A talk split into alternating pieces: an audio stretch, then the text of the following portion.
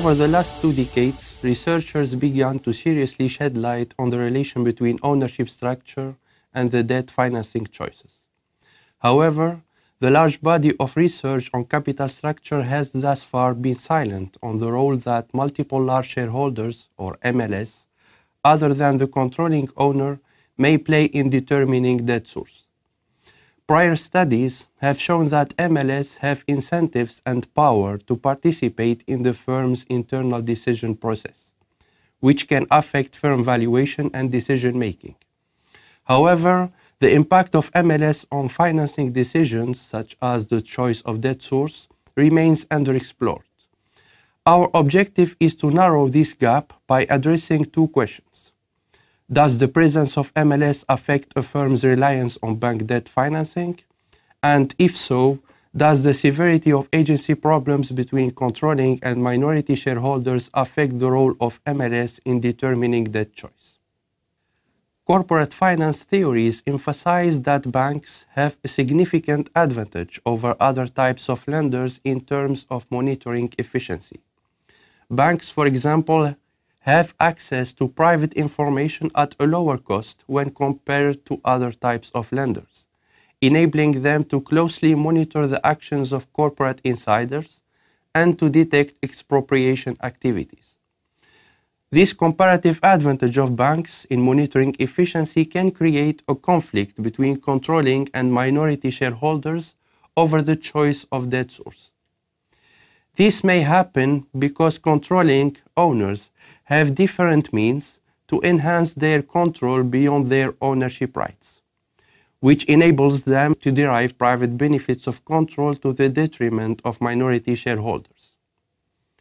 In anticipation of bank scrutiny, self-interested controlling owners prefer bank debt over prefer public debt over bank debt to evade bank monitoring and to protect their private benefits of control.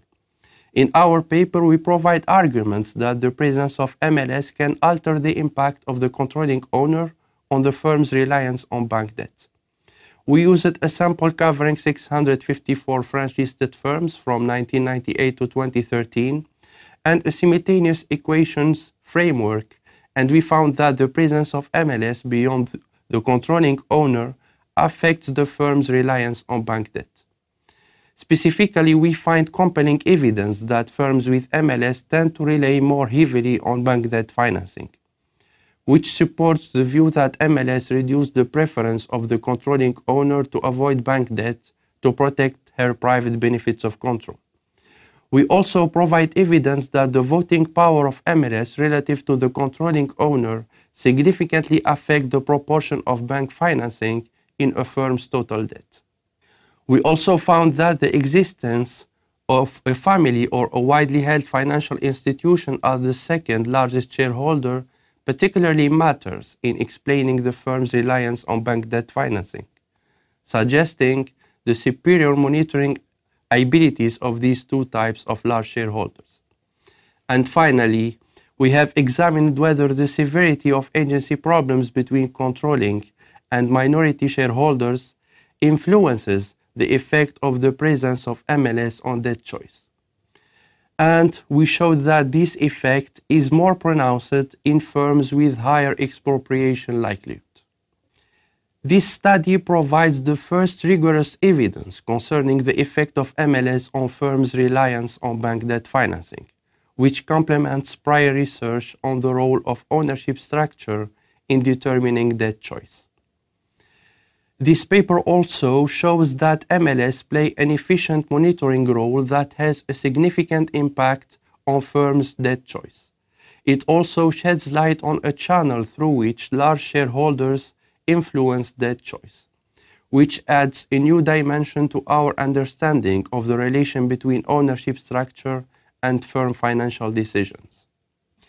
Based on that, this study provides managers with some clues to better understand the different mechanisms by which shareholders influence financing decisions in concentrated ownership firms.